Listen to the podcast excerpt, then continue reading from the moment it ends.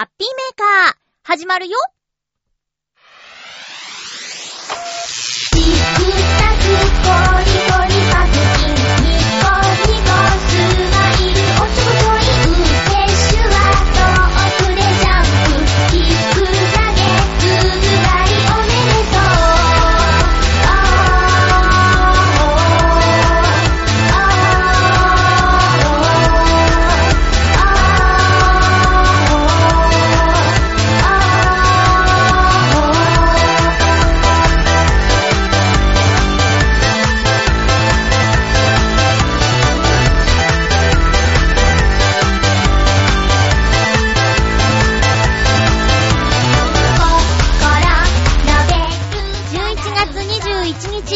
日、まゆっちょのハッピーメーカー。この番組は、ハッピーな時間を一緒に過ごしましょうというコンセプトのもと、ちょわへよ .com のサポートでお届けしております。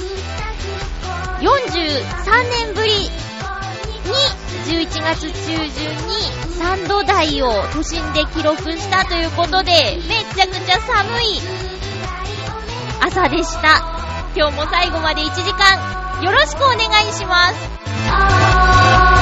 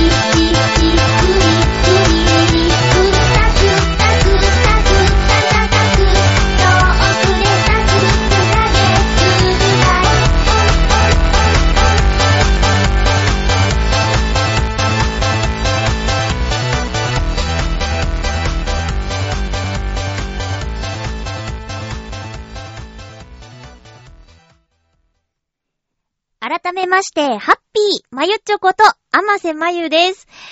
収録しているのは、えー、月曜日なんですけど、この日、そう、43年ぶりに11月中旬に3度台を都心で記録したっていうことでした。私、夜勤のお掃除のお仕事をしているんですけれども、やっぱりね、冬の夜明け前が一番ぐっと気温が下がるんですよ。それで、えっ、と、この日、月曜日の朝は、すごい寒いと思って、お仕事を外でしていたんですけれども、今が何度なのかがわからない状態で働いているもので、で、今日はとても寒いと感じるけど、これがもし5度だよとか、7度あったよって言われたら、うーわ、どうしよう、この冬耐えられるかなって不安になっちゃってたところ、さっき見たニュースで、今朝3.4度、都心でそうだったっていうんでね、もうちょっと、あの、よくね、天気予報よりも、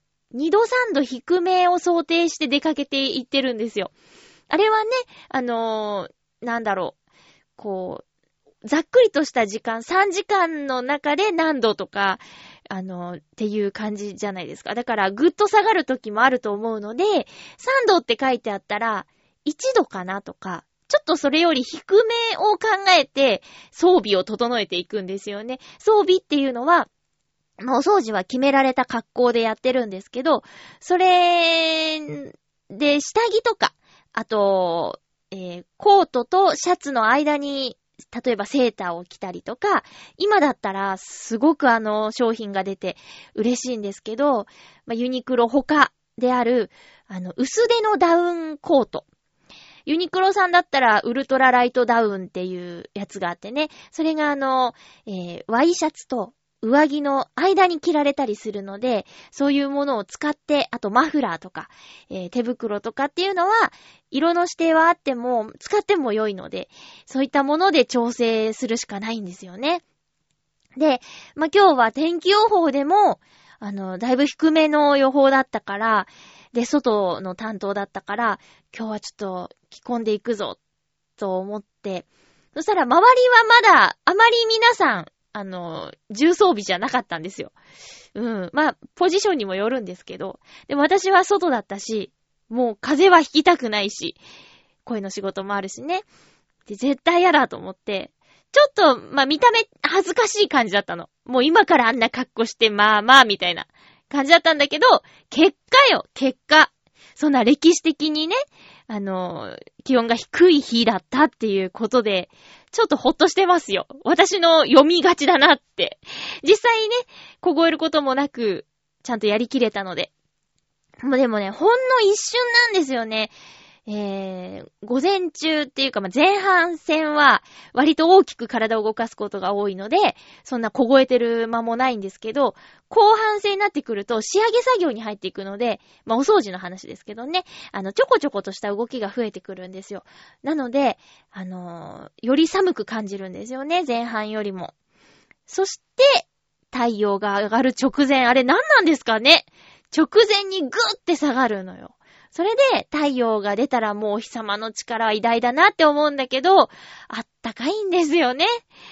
うん。むしろその重装備をしていたら暑いぐらいになっちゃうんだけど、でも、ねえ、やっぱり守った方がいいから体を。うん、装備は整えていきますけどね。週間天気予報を見たら、またあのちょっと朝の気温が高い日もあったりして、うん、こう、差が激しいからね。今日もね、買い物に行ったんです。お友達のちょっとプレゼントを買いに、イクスピアリの方へ。えー、そしたら、あの、店員さんがとってもよく、あの、教えてくれる方で、で、とても可愛くて、あの、愛想が良いというか、上手に、あの、おすすめをしてくれたんですけど、レジで最後、商品をこう、あの、お持ちしますよって、出入り口のところまで来てくれた時に、すいません、声がこんなんで、って言って。まあ、確かにね、あの、まあ、言われてみればって感じなんですけど、初対面だし、いつもと違う感っていうのはわからなかったんだけど、あの、今回はね、お友達の分だけ買ったんですけど、えー、次また自分の買いに来ますねっていうお話をしたので、帰り際、別れ際に、次お会いするときは、あの、声治ってると思うんで、っって言ってくれたので、次会うとき楽しみだなって、そんな感じで、周りでね、やっぱり気温差で、急に寒くなっちゃったから、体調崩してる人結構います。リスナーの皆さん、皆さんあなたは大丈夫ですか？この時期ね、もうまんまと風邪ひきたくないですよね。風邪ひきやすそうだもん、今。とても。うん。気をつけよう。私も気をつけます。今週は、えーっと、ウクレレ弾き語りイマジネーションライブの配信をさせていただいたので、その感想メールをまずは紹介していきたいなと思います。まあ、えっと、6月かな ?6 月から始めて第7回目となりましたウクレレ弾き語りイマジネーションライブ。毎週このハッピーメーカーを聞いてくださってる方はご存知だとは思うんですけれども、このウクレレ弾き語りイマジネーションライブって何ぞやということを改めて簡単にお話ししますと、私、ユニット解散してからあの楽器を練習しています。それはウクレレです。で、このインターネットのラジオの番組内では、えー、カバー曲の演奏や歌は NG なんですよね。うん。ということで、えっと、別でライブをしていますっていう感じで、録音したものを、ライブ聞きますって言った、言ってくれた方にメールで、えダウンロード先のアドレスを記載したものを送信しているっていう形でやっているものです。で、なんでライブ風かと言いますと、まあ、あのお金をいただくライブハウスではまだまだちょっと立てないというふうに自分で思っていて、あとはもうとにかく定期的にやることによって練習を怠らないようにしようという自分への、えー、戒めというか、戒め？違うか。なんかその、あの、うーん、ルールというか、そういうのがないと多分サボってしまうと思うんですよ。うん。だから月に一回、えーそういうライブをしています風音源を、えーお届けしているライブなんだけど、想像力で今ライブ会場で僕は聴いているんだっていうイマジネーション、想像力を働かせて聴いてくださいっていうのが、ウクレレ弾き語り、イマジネーションライブです。えー、今回もね、あのー、聞いてくださった方がいて、えー、実はですね、まあ、感想メールは届いてないんですけど、一人増えたんですよ。嬉しい。嬉しいなぁ。えー、っと、お便り、ご紹介していきますね。少々お待ちください。ん、ん。もう限界かしら？あ、iPad さん。ちょっとね、反応が鈍いなって感じることが多々あります。えー、っと、まずは、えー、えい、ハッピーネーム、ミンチさん、ありがとうございます。いつも、こう、ライブの感想メールをくださいますね。まゆっちょハッピー、ハッピー、ミンチです。どうもありがとうございます。第7回ウクレレイマジネーションライブの感想です。ありがとうございます。前回のイマジネーションライブに続いてのハードル高めの挑戦の曲目とのこと。ちょっと MC がね、言い訳がましかったですよね。えー、これまでの特訓でだんだんとウクレレでできることが増えてきた感じなのでしょうか。1曲目、夢を叶えてドラえもんの楽しく歌える曲から開始でしたね。次の音楽村イベントで演奏されることがあれば、成長が見られるのを楽しみにしています。2曲目の、トゲツキを君思うは、やってみたい曲を今のマユッチョの力で弾き切るところが素敵でした。演奏後に C メロの失速感とおっしゃっていましたが、自分はそれなぁと笑ってしまったので MC としては成功ですよね、笑い。演奏が止まってしまうことがなかったのは本番に強いマユッチョの進化発揮ですね。3曲目のサイレントイブ。使うコードが多くなると、どんどんらしくなってきますよね。夏から始まったウクレレイマジネーションライブで、クリスマスソングが聴けるのは感慨深いです。まゆっちょの選曲の冬の曲も気になっています。まゆっちょのウクレレ弾き語りは、少しミスがあっても、歌唱がまっすぐで、個人的には安心して聴けていますよ。今回の季節の曲も、秋冬の選択で良かったです。次回の12月配信も楽しみにしています。ということで、ありがとうございます。このミンチさんの感想を聞けば、曲を何やったかもう全部わかるっていう、ありがたいお便りですけども。え、そうなんです。え、今回も3曲。夢を叶えてドラえもん。これは、私たち世代からの表現では新しいドラえもんの主題歌なんて言っちゃうんですけどもう、10年ぐらいやってるんでしょまあ、新しいとか言ってられないよね。もうどうしても、ね、空を自由に飛びたいな、はい、タケコプターの方をね、思っちゃうんですけども、今のドラえもんはこの、ね、夢を叶えてドラえもんです。ちゃんとあの、道具をね、あの、道具の名前を言う歌詞もあるんですよ。ちょっとライブではできなかったですけど、きっと聞いてくれた方は、あの、コーラスをね、コールをね、してくれてたはず2曲目、トゲツキョウ君思う。これも、まあ、アニメソングというか、アニメ映画の主題歌ですね。名探偵コナンの2017年の作品の主題歌でした。いつもゴールデンウィーク頃に名探偵コナンは映画、劇場版やりますよね。で、その時に、まあ映画館で予告見たりとか、あとまあテレビでも予告流れたりするんですけど、気になって聴いていた曲で、あとはミュージックステーションとか見てたら、この歌を歌ってらっしゃる倉木舞さんが十二一重で 歌っていたりとかっていうので何回も耳にする機会があって、あ素敵なメロディーだな、歌いたいな、秋の歌だな、秋にやりたいなと思っていたら、ガズさんがいいタイミングで、えー、簡単コードアレンジで発表してくださったんですけど、ガズさんも、今回のは簡単コードと言っても難易度高めですっていう風にね、紹介をしていた予告通り、とても私には難しくて。しかもあの、C メロって、ちょっとね、メロディーや雰囲気が変わる場所があるんですけど、C メロの部分、えー、が、あの、ちょっとあまりに難しいかったのか、あの、ガズさんの動画では、なかった。教えてくれてなかったので、でもやりたかったので、探したら、ミクレレっていう、あの、YouTube のチャンネルがあるんですね。で、そこで、えー、トゲツキを君思うやっていたので、見てみたら、C メロもあって、でもね、とても難しくて、えー、失速感です。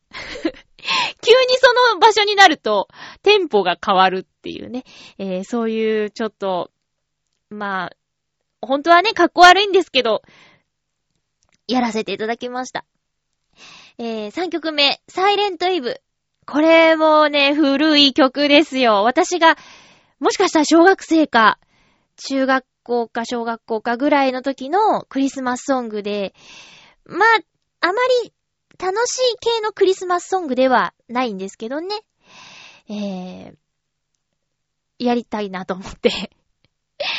これは、えー、ガズさんのコードではなくて、えー、と、ウクレレのソングブックのクリスマス編に入っていたので、で、比較的コードは抑えやすいんだけども、自分がこのウクレレ弾き語りイマジネーションライブやる、やり始めてから見ると一番コード数が多い、えー、18コード。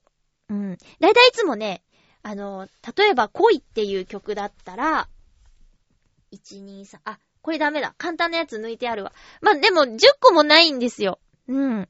10個もないことが多いので、まあ、18個っていうのはなかなかに多いコードだったんですけども、やりたくて。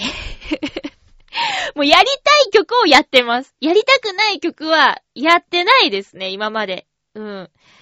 自分でね、選曲できるし。ミンチさんもほんと嬉しいこと言ってくれて。そうですね。私も言われてみればそうですね。夏色とか歌ってたのに、クリスマスソングとかやるようになってるぐらいに、まあ、一応、その、ちょっとね、配信日が前後することはあるんですけど、一応予告通りの日には配信していて、それがもう第7回ということで半年以上続けられているっていうのは、まあ、そうですね。ああ、そうかって、半年やってるんだっていう感じがして嬉しいです。まあ、ただもうちょっと、聞いてくれる方が増えるとありがたいなっていうふうには思いますけどね。ミンチさんありがとうございます。あ、あと、そっか、ミスがあっても、少しぐらいミスがあってもなんとか聞けてますよっていうことも、もうほんとありがとうございます。実際のライブだって、そういうことはありますもんね。演奏失敗とか。まあ、止まっちゃうはまあ、避けたいですけど、うん、失敗はあると思うからね。えー、本当ありがとうございます。励まされます。ありがとうございました。12月も頑張りますね。あ、楽しみますね。えーっと、感想メールは、ハッピーネーム、フクロウのキッさん、ありがとうございます。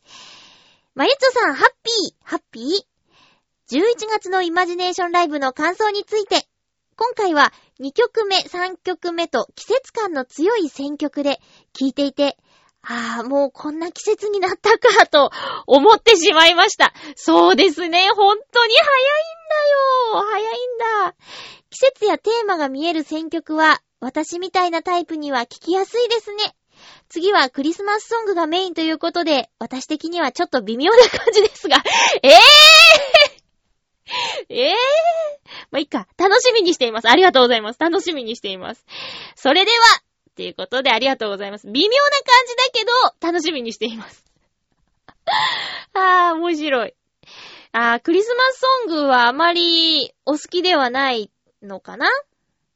ああれかな？昨今の、というかまあ、クリスマスの日本の盛り上がり方がお好きではない感じ系でしたっけ？変な日本語私今。いやー、あのね、え、もう、あれですよ。えっ、と、一曲は、こう、ちょっと、え、あー、でも、内緒 内緒にします、内緒。もうね、3曲決めてあるんですよ。でも、もしかしたら変わるかもしれないし、ガズさんがね、12月に入ったら、あー、そんなクリスマス曲あったよねって言って、あったあったそっちやりたいってなるかもしれないし。今の私の中では3曲一応ね、こう決めてあるんですよ。えー、ね。楽しみだな。続きまして、ハッピーネーム、ブルーニさん、ありがとうございます。まゆちょ、ハッピー、ハッピー今月もウクレレ弾き語りライブ、ありがとうございました。こちらこそ、聞いてくれてありがとうございます。残業して少し遅い時間、ライブを聞きながら帰宅中です。あ、聞きながら書いてくれてるんだ。アニソン、秋の歌、クリスマスソング、そしてまゆっちょの声。一週間頑張って疲れた体に、こんなにも染み渡るウクレレの音と歌。すっかり癒されております。ありがとうございます。来月は、世間も忙しい12月。次のウクレレライブはクリスマスソングが中心ということで、心も体もほっこり温まる演奏を楽しみにしています。ということで、ブルニさんありがとうございます。そうなんですね。あの、スマホでもう聞けちゃうんですね。あの、金曜日配信っていう風に今回なってて、で、なるべく朝出勤前までにお届けしたか、したいなって思ってるんですけど、ちょ今回はあの、金曜日の遅い時間になっちゃったので、まだかな、まだかなって、今までね、と、受け取ってくださっていた方は、まだ来ないのかなって思っちゃってたと思うんですけど、すいません、ちょっと遅くなっちゃって。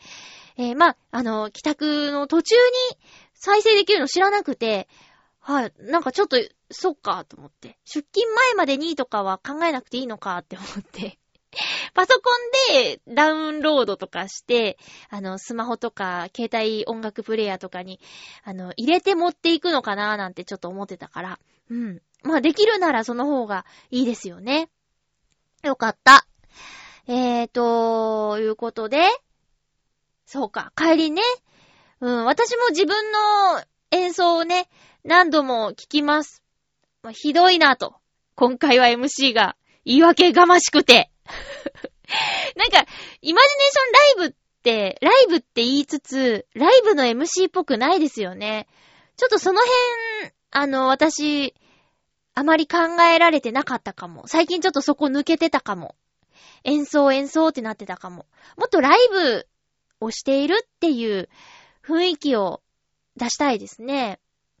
もうなんならあのグラスがカチャカチャ当たる音とか。えー、人のざわめき、ざわめき？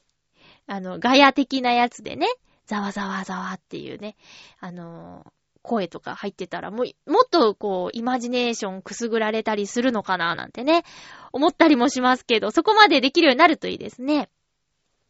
ブルーニさん感想メールをありがとうございました。来月クリスマスソング、えー、お届けしたいと思っております。えー、っと、今回感想を間に合わなかったよっていう方も次回でもいいので、ぜひぜひあの、イマジネーションライブ感想を送ってください。そして、え、来月も12月中旬頃の配信を予定していますが、もう今からメールでライブ聞きたいよ、聞いてあげてもいいよっていうメールをお待ちしています。申し訳ないんですけど、このウクレレイマジネーションライブの方のメールは、え返信で送りたいので、ハッピメ .mail.gmail.com の方まで送ってください。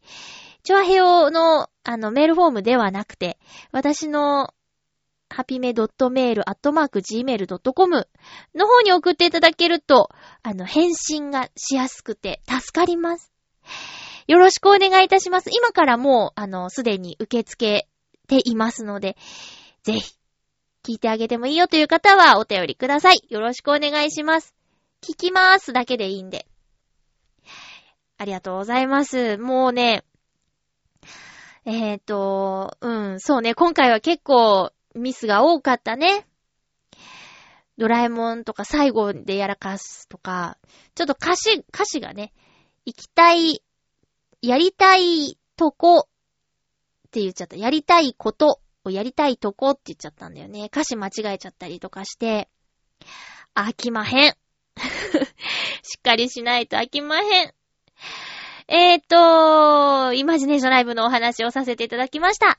続きましてはこのコーナー、やばいまたタイトル考えてなかった浦安のお話。なんだそれ。えっと、チュアヘヨ .com でこのハッピーメーカー配信させていただいているんですけども、このチュアヘヨ .com は、浦安から世界へ発信っていう、えー、テーマがありまして、浦安にあるインターネットラジオ局なんですね。なので、あの、浦安らしいコーナーを一つ、毎週やった方がいいんじゃないかというふうに思って、浦安にまつわるお話をするコーナーを作りました。前回前々回と飲食店のお話をしたんですけど、私はもう浦安に住んで長いので、えっ、ー、と、もう慣れてしまったんですけどね。ただ、たまにこちらへ遊びに来る親戚、親とか、あとお友達とかが体験して、変わってるよねって言われて、まあ確かにねっていうことが浦安にはあるんですよ。それは、浦安市のバス事情なんですけど、えー、大体、都内、都営バス、東急バスとか、都営バスは、えー、前払い、一律料金っていうのが一般的だと思うんですよね。210円とかでしたっけ今ね。昔私が都内住んでた時は200円だったんだけど、まあ、一律料金でえー、お金を払えばその金額で終点でも2個先でも一緒、先払いっていうのがありますね。で、ちなみに私の田舎、岡山の方、まあ他にももちろんあると思うんですけど、例えば岡山のバス事情は、えー、後ろ乗り、整理券を取って、で、行き先によって金額が変わりますっていうシステムです。で、本題の浦安のバス。なんですけど、東京ベイシティ交通さんが運行している浦安市内を走るバス。すごく便利なんですけどね。ただちょっとややこしい。えー、前乗り、金額、まちまち、行き先によって違う。っていうシステムなんですよ。これ住民はね、もうあのー、いくらとか、わかると思うんですけど、あのー、初めてじゃあ、例えば、今回、市民活動フェスティバルっていうイベントは新浦安駅であったんですけどね。新浦安駅にあるウェーブ101であったんですけど、じゃあ東西線、東京メトロ東西線を使って浦安駅に到着して、新浦安駅にはバスで行こうと思った時にバス乗りますよね。その時に、えー、バスで並んで乗る時に前から乗って、で、行き先を運転手さんに言わなきゃいけないんですよ。新浦安駅までって言ったら、まあ、あの、値段が変わるので、運転手さんがピッピッって言って、はいどうぞで、 Suica なり PASMO なりをかざすと。で、これがね、まあ、慣れてない人や知らない方は、何も言わずに乗ってピッてやっちゃうんですよね。そしたら運転手さんが、どちらまでですかって言って、新浦安駅って言ったら、金額は違うんですよ。もう一回お願いしますみたいな感じで、ちょっと愛想の悪い運転手さんだと、ちょっと、ピリつくっていうね。これ、浦安市あるあるなんです。で、感じのいい、穏やかな運転手さんだと、すいません、あの、前払いで、あの、行き先によって違うんですよって、もう一回お願いしますっていう風に言ってくれるんだけど、イライラしてる運転手さんとか、あまり愛想のない運転手さんも実際いるんでね。そういう人に当たっちゃうと、言ってから押してくださいよみたいなことになっちゃったりとかして、おー、怖ってなっちゃいます。なので、もし浦安に来て、バスに乗る際には、気をつけてください。前乗りで、どこどこまでって言って、えー、運転手さんがピッピッってやった後、 Suica なりなんなりをピッとタッチしてください。ゆっくりやった方がいいです。あの、運転手さんの機嫌とか、運転手さんによっては、嫌な思いをしてしまうんでね。うん、お互いに。いや、運転手さんは、ちょっともうちょっと、ね、あの、お客さん側の気持ちになった方がいいと思うんだけどね。そう、お客さんが嫌な気持ちになっちゃうから、ゆっくり、もう浦安のバスは注意っていうことをね、改めて強く言いたいです。まあまあ、舞浜駅の近くにある、こう、東京ディズニーリゾートで遊んだ後、こう、浦安の舞浜じゃない方、元町の方に来て、えー、私がね、おすすめのお店とかたくさんあるので、家族でね、例えば来た時、ちょっとイクスピアリで食べるんじゃなくて、せっかくだからさっていう感じの時、バスを利用するかもしれないですよね。そういう時にね、ぜひ参考にしてください、今の話。えちなみに、浦安市には、あの、100円で、どこまでも行ける。これは100円一律料金なんですけど、お散歩バスっていうね、小さいバスが走ってます。このバスは、浦安の、まあ、どっちかというと細い道、入り組んだ道をちょこちょこと走ってくれるバスで、まあ今ね、いろんな地域でそういうバスあると思うんですけど、こう、足の不自由な方とか、ご高齢の方が多く利用するバスで、こちらはね、とても微笑ましいやりとりがよく見られますよ。あの、まあ、基本、若者は座らないですね。うん。そうそう。高齢の方がもう時間帯によっては本当に、あの、もうもう、大丈夫ですかっていうぐらいの方とかもたくさん乗ってくるので、うん。まあ、なるべく利用しない方がいいんですけどね。うん。でもその細い道をね、ゆっくり走るバスに乗るっていうのもね、なかなかいいんですよ。でね、テントウムシの絵がね、バスに書いてあるからね、ちっちゃい子も大好きなバスなんですよ。そんなバスが2種類走ってます。あ、そうですね。じゃあ今日はその辺にしときましょうか。えー、ということで、浦安のお話のコーナーでした。もうこのままでいっか。だって浦安の話してるんだもんね。お便りをいただいているのでご紹介させてください。えー、っと、ハッピーネーム、青のインプレッサさん、ありがとうございます。まゆっちょさん、ハッピーでございます。ハッピーでございます。先週は そうでした。ウクレレで誕生日祝いしていただき、ありがとうございます。いえいえ、すいません。急に思いついちゃって。お礼に何か送りたいのですが、何がいいですか？菓子類だとありきたりなので、食べ物の缶詰でも送りますか？何を送るのか迷いますね。ウニとアワビが入ったお吸い物の缶詰はどうですか？っていうことで、いりません。いらないいらない。そういう、そういうのでやったんじゃないし。うん、いつもメールくださってるお礼だから。お礼のお礼でお礼のお礼とかだったもんね、エンドレスだから。これはもうほんと、ほんと本心から、そういうのはいらないです。うん。ね。ありがとうございます。お気持ちだけ。よかった。ウクレレのバースデーソング喜んでいただけて。あの、もしよかったら自己申告で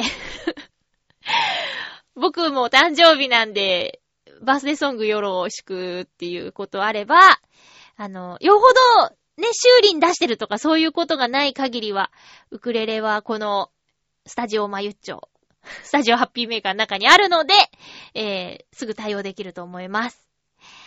えー、ですです。誕生日なんか、美味しいもの食べたりしました？青のインプレッサさん。ケーキとか。甘いもの好きなんですかね？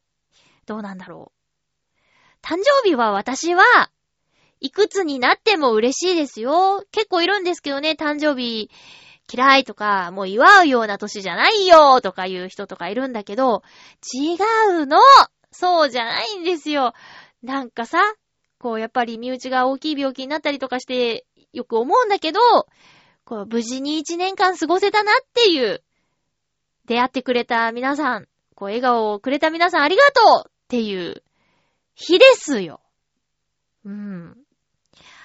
ねえ、そう、だから、なんか、おめでとうって、まあ、言ってもらえるのも嬉しいんだけど、それより、こう、ありがとうって言う日だって思ったら、なんか誕生日なんかっていう気持ちには全然ならないなって私は思います。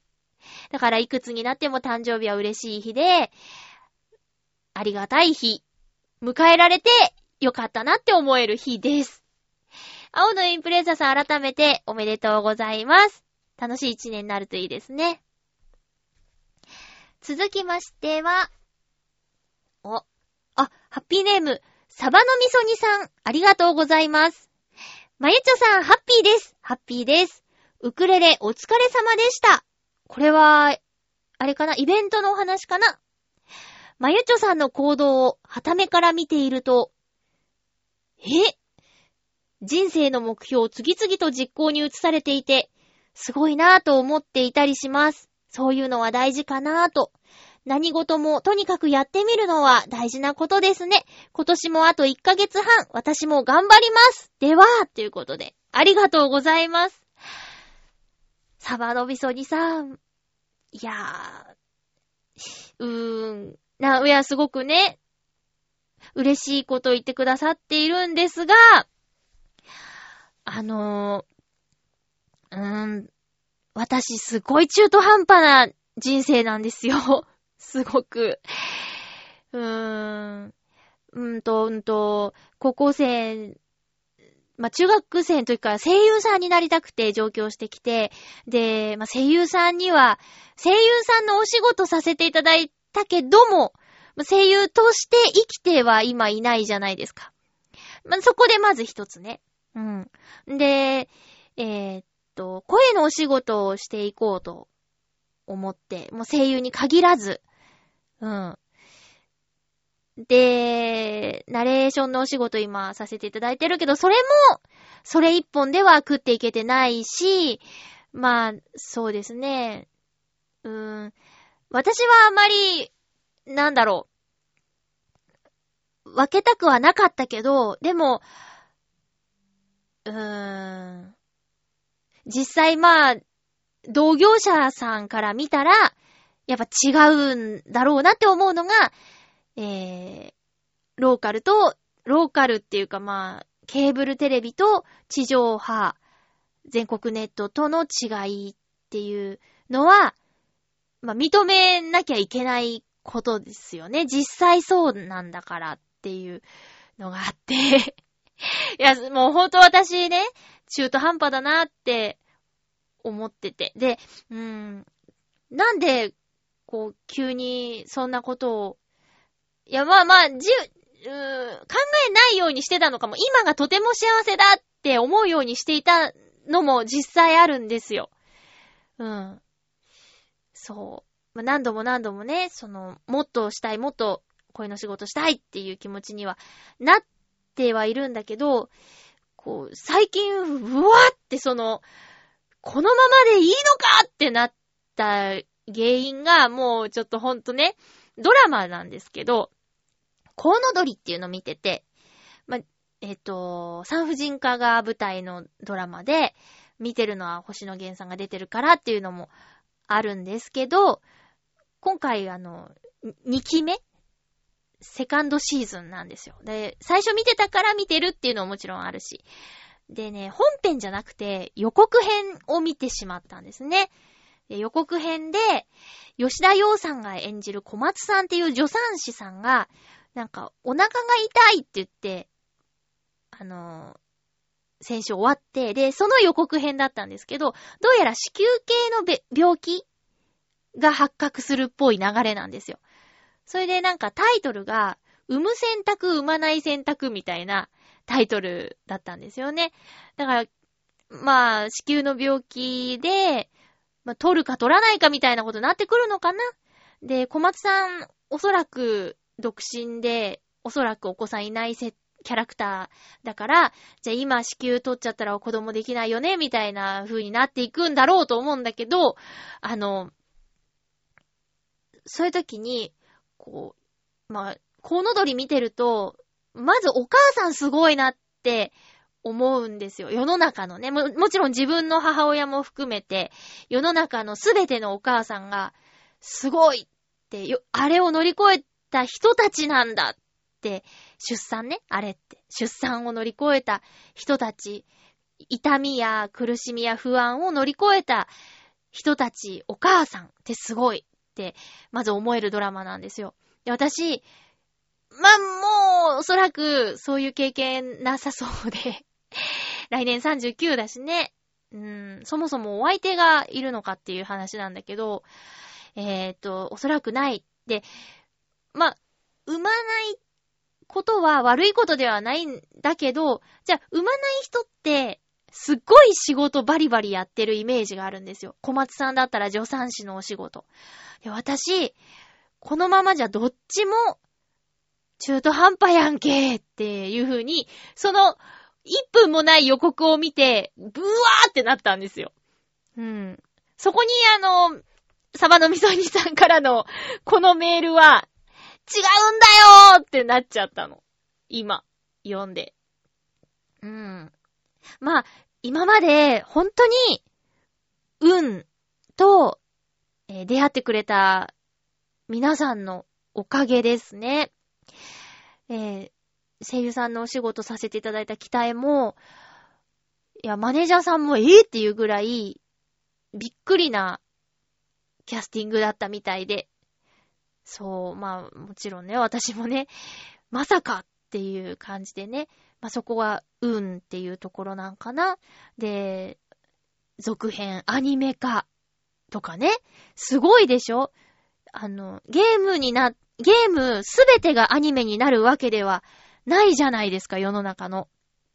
そんな中でよ、もちろんすごい人がね、あの、作った作品っていうのはもちろんもちろん大きいんだけども、そういう作品に携われたからこそのアニメ化、えー、セル化とかね、こういろいろラッキーがあって、で、歌も、えーっと、梅太郎スさんに出会ったり、伊藤良太くんに出会ったり、まあ、梅ちゃんが作ってくれた曲があってイベントに立ったから、良太くんと会って、良太くんが声かけてくれたから、えー ユニットが組めてとかっていう、ほんと、もう、ご縁とラッキーで、ここまで来て、で、今やってるナレーションのお仕事だって、洋一郎さんがね、えーと知り合えて、それも、ね、路上ライブ見に行って、で、ラジオ出ませんかって思い切って声かけたら出てくれてっていうご縁で、えー今やれてたりするし、まあ、ラジオだって、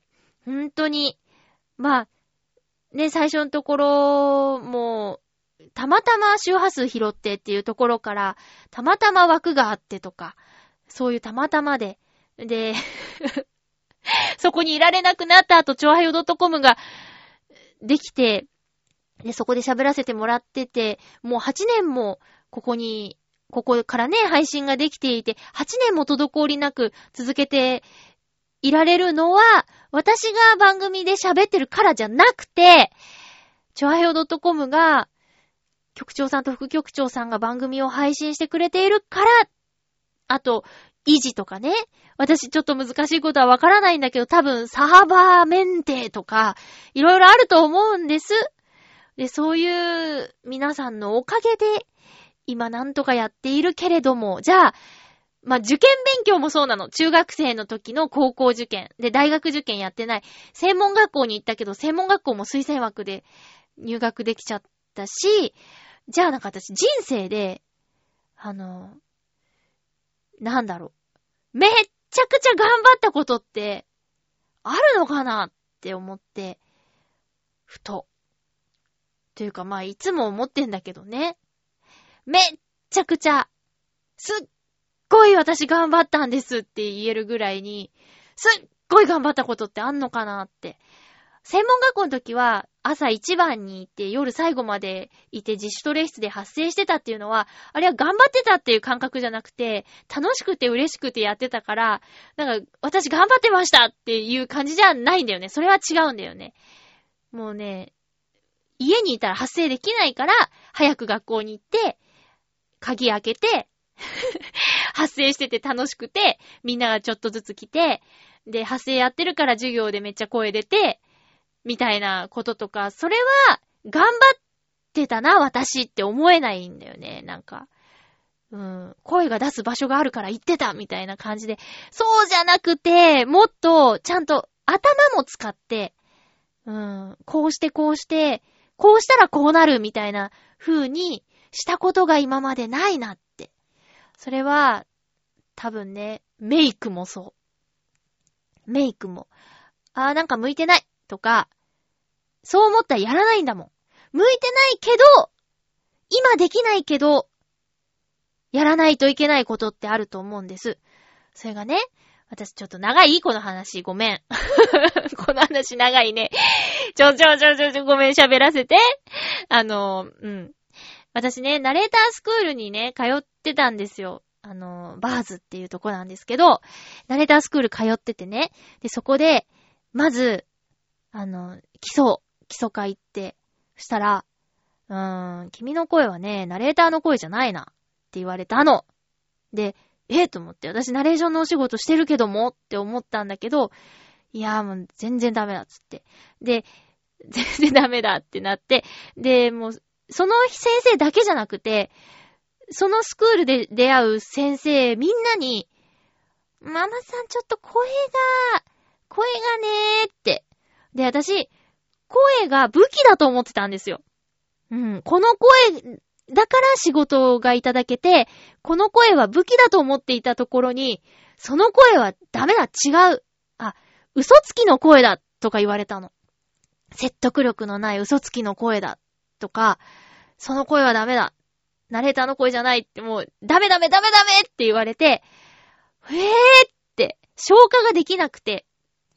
で、その時に、まあ、声のお仕事とか、養成所とか専門学校で会ったことのある子にね、まあ、会ってもらって、今行ってるスクールでこういう風に言われたんだって、消化ができないって言ったら、その、会った子が、えー、それが、まゆちょの声なんだし、その声がまゆちょの声じゃないとか、あのー、その声じゃダメだって言うんだったら他のナレーター使えばいいだけの話でとかって、私の気持ちに、あのー、なんていうか、かぶさってくれたっていうか、こっちの話をしてくれたんよね。でも、その時に、あの、のこのこの あの、版画家のね、小野功石さんとも会う機会があって、その時に同じ話したら、それは、チャンスだって言ってくれたの。うん。今の声はそれはそれで仕事がもらえてるんだし、それも使えるんだけど、そうじゃない声を作るチャンスだよって言ってくれたのに、私その言葉をね、ちゃんとね、受け止められずに、結果逃げたんだよね、学校から。えー、半年間基礎科はなんとか行って、次の、次のクラスに一応行けたんだけど、そこでも、この文章を読んで、ここはこうしたらどうかなっていう指摘じゃなく、声が声がって言われてて、そんな時、ね、身内が大きな病気になって、ちょ学校休んだ一回がきっかけで、なんかもう全然集中できなくなって、で、今私は身内が大変な病気なんだから仕方がないんだ、みたいな風にね、こう自分をそっちの弱い方に持ってって、で、結果ね、あの、半年また終わった時に、もう一回基礎行ってみたらって勧められたそれを、休学します。って言って、行かないまま今に至っても5年経つんよね。で、まあ、休学中ってこともあるんだけど、あの、復学も全然できるみたいで、毎半年、毎期ごとにメール届くんだけど、まあ、在校生とか卒業生全員に送ってるメールが届くんだけど、まあ、それを見たりとかしてたり、あと、その、5年っていうタイミングが、あの、癌になった人って、5年間再発がなければ、もうほぼ大丈夫でしょうっていうのがあるんだって。5年生存率っていうらしいんだけど、そういうののタイミングでもあるなと思って、今ちょっと自分の中で、あの、これがクリアできたら、復学しようかな、みたいなところがあるんですよ。うん。そうだよね。あ、ちょうどいいや。小野功石さんのお話が出たので、21日なんですけど、BS 富士で、えっと、ブレイク前夜っていう5分ぐらいの番組があるんですよ。もうすぐブレイクしそうなアーティストさんを紹介する番組なんですけど、それに、小野功石さんが出演するんだって5分ほどの番組なんですけど、ブレイク前夜 BS 富士です。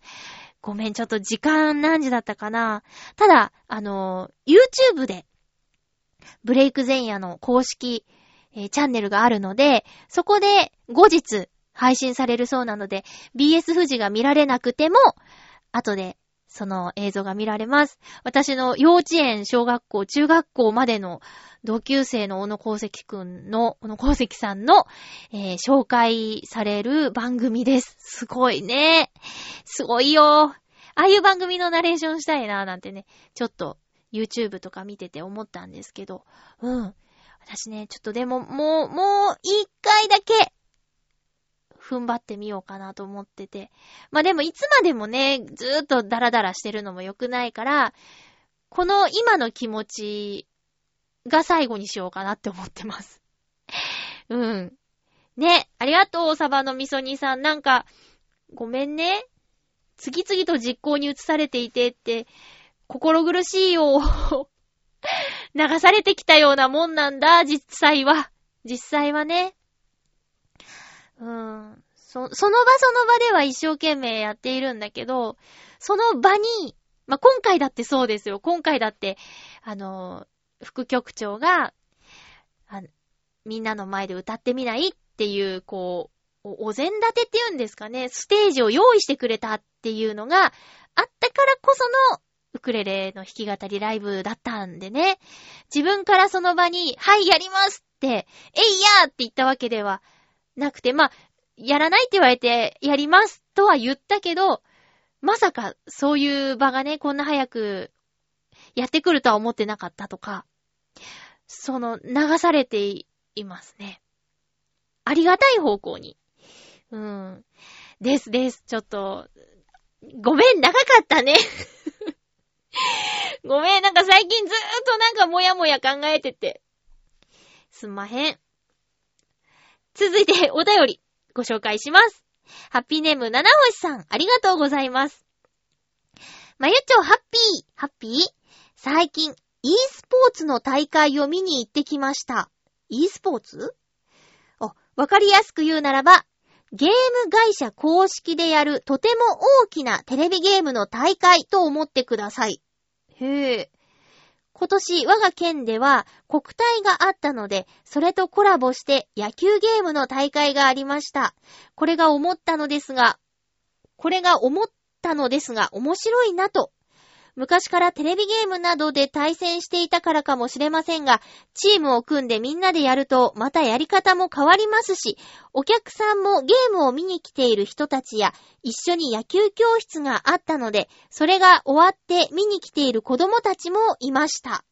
もう中には世界大会などがあるゲームもあるそうですが、後進国の日本では草の根運動としていろんなスポーツからのコラボレーションからスタートするとしやすいのかなと思いました。来年一般参加があるなら参加したいです。それでは、ありがとうございます。e スポーツの大会。公式の、ゲーム会社公式のテレビゲームの大会、e スポーツ。もうゲームをスポーツっていうジャンルになってるってこと？中でも野球ゲームがあったんだ。へえ。開催地は点々と変わってるのかな？自分の街に来たら行っちゃうよね、ゲーム好きな人だったらね。そうなんだ。野球教室があって、そこでやってた子たちがゲームの野球を見に来るの？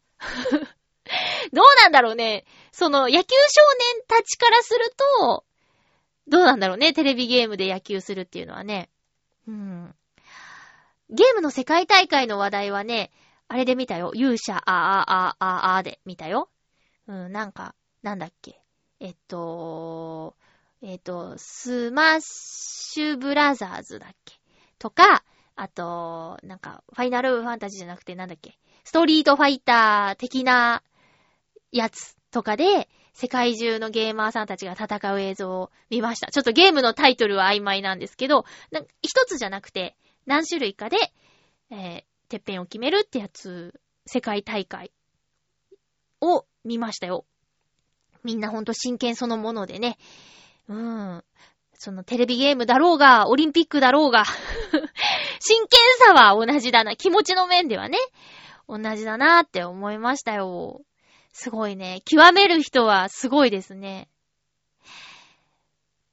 七星さんも来年一般参加の部門があれば行くということなので、今からちょっと、まあ、どのゲームでね、大会が行われるかわからないけど、特訓の日々なんでしょうか？えー、詳しいことわかったらまた教えてください。e スポーツっていうのがあるの知らなかったです。ありがとうございます。続きましては、ハッピーネームブルユニさんです。ありがとうございます。まゆちょハッピー、ハッピー？新浦安でのウクレレライブ、ご成功おめでとうございます。次こそはぜひ、この目に焼き付けたい。ありがとうございます。さて、時は同じくして、息子の幼稚園発表会に行ってきました。クラス劇は眠り姫。遊戯はイサリビ太鼓。ほう。劇は魔女の手下役で個人的にもやってみたい役。遊戯はよさこいよさこいのような演舞で、後半は舞台のセンターで踊る最高の立ち位置でした。あ、息子くんがね。すごいね。家でも一人で練習していたし、発表会後もイサリビ太鼓が気に入ったのか、イサリビ太鼓が気に入ったのか、気がつけば踊っています。これで幼稚園発表会は見納め。発表会を休まず3年間、練習は大変だったろうけど、父は毎年君の成長ぶりに幸せを感じていたのだよ。は、泣けてくる。ブルーニさんありがとうございます。そう。このね、踊りが好きなのは、なんか、よさこいっぽい、えー、やつなんでしょ？こう、踊りが好きなのは、ご両親の血ですね。これはそう思いました。うん。魔女の手下役？どうなんですか？なんか、わかんないけど、その、実際どうなんですか？例えばじゃあ、眠り姫っていうお芝居やったんですよね。そしたら、眠り姫は3、4人いるんですか？こうテレビとかの情報だけど、こう、ね、メインの役はみんなで分けるみたいなことあるのかな？ね、主役にみんななりたいから、ちょっと分けようかみたいなのとかね、あるらしいじゃないの。ねえ。魔女の手下か。私あれですね。オズの魔法使いでね、魔女の手下の役もやりましたね。金役でオズ大王やりましたけどね。魔女の手下ってちょっと遊べる美味しい役ですよね。いやーいいな、懐かしいなそうね、3年通ったらもう、もう成長がすごい時期だから、毎年違うんだろうね。毎年成長していくんだろうね。そうか。いや、自分がどうだったかなっていう記憶なんだけど、こう、お芝居、えー、何やったかな？幼稚園の時は雪の妖精やって、うーん。で、幼稚園2年間だったんですよね。だから最初、年少組と年長組で、ああ、でもあんまり覚えてない。年少組の時の大太鼓の時病欠したことと、あと、年長組で雪の妖精の写真が残ってるからやったのかなぐらいかな。今いいですね。簡単にこう、ビデオとかもね、映像も残せるから。ねえ。パパもお疲れ様でした。もう次の春から、ドキドキドン1年生ですね。いやー、すごい早いなー。特にね、ブルーニさんの結婚式とか、あの、司会させていただいたので、あー、そうなんだって。ね、ご結婚されて、息子さんが生まれて、もう1年生かーって、怖ーってなっちゃいますね。いや、すごい素晴らしいことなんだけど、自分のこう、変わらなさにびっくりしますよ。やばい。さあ、えー、あっという間にお時間です。次回の放送は、えー、っと、次回はね、11月の28日の放送です。11月26日に収録する予定です。収録が早まることもありますので、お便り絶対読んでほしいよっていう方はお早めにお願いいたします。えウクレレイマジネーションライブの方の感想もまだまだお待ちしておりますのでよろしくお願いします。えー寒くなってきました、本当に。寒暖差が激しかったりします。体に気をつけましょう。頭と同じ話になっちゃいましたけども。えー、お相手は、まゆちょこと、あませまゆでした。また来週、ハッピーな時間を一緒に過ごしましょうハッピー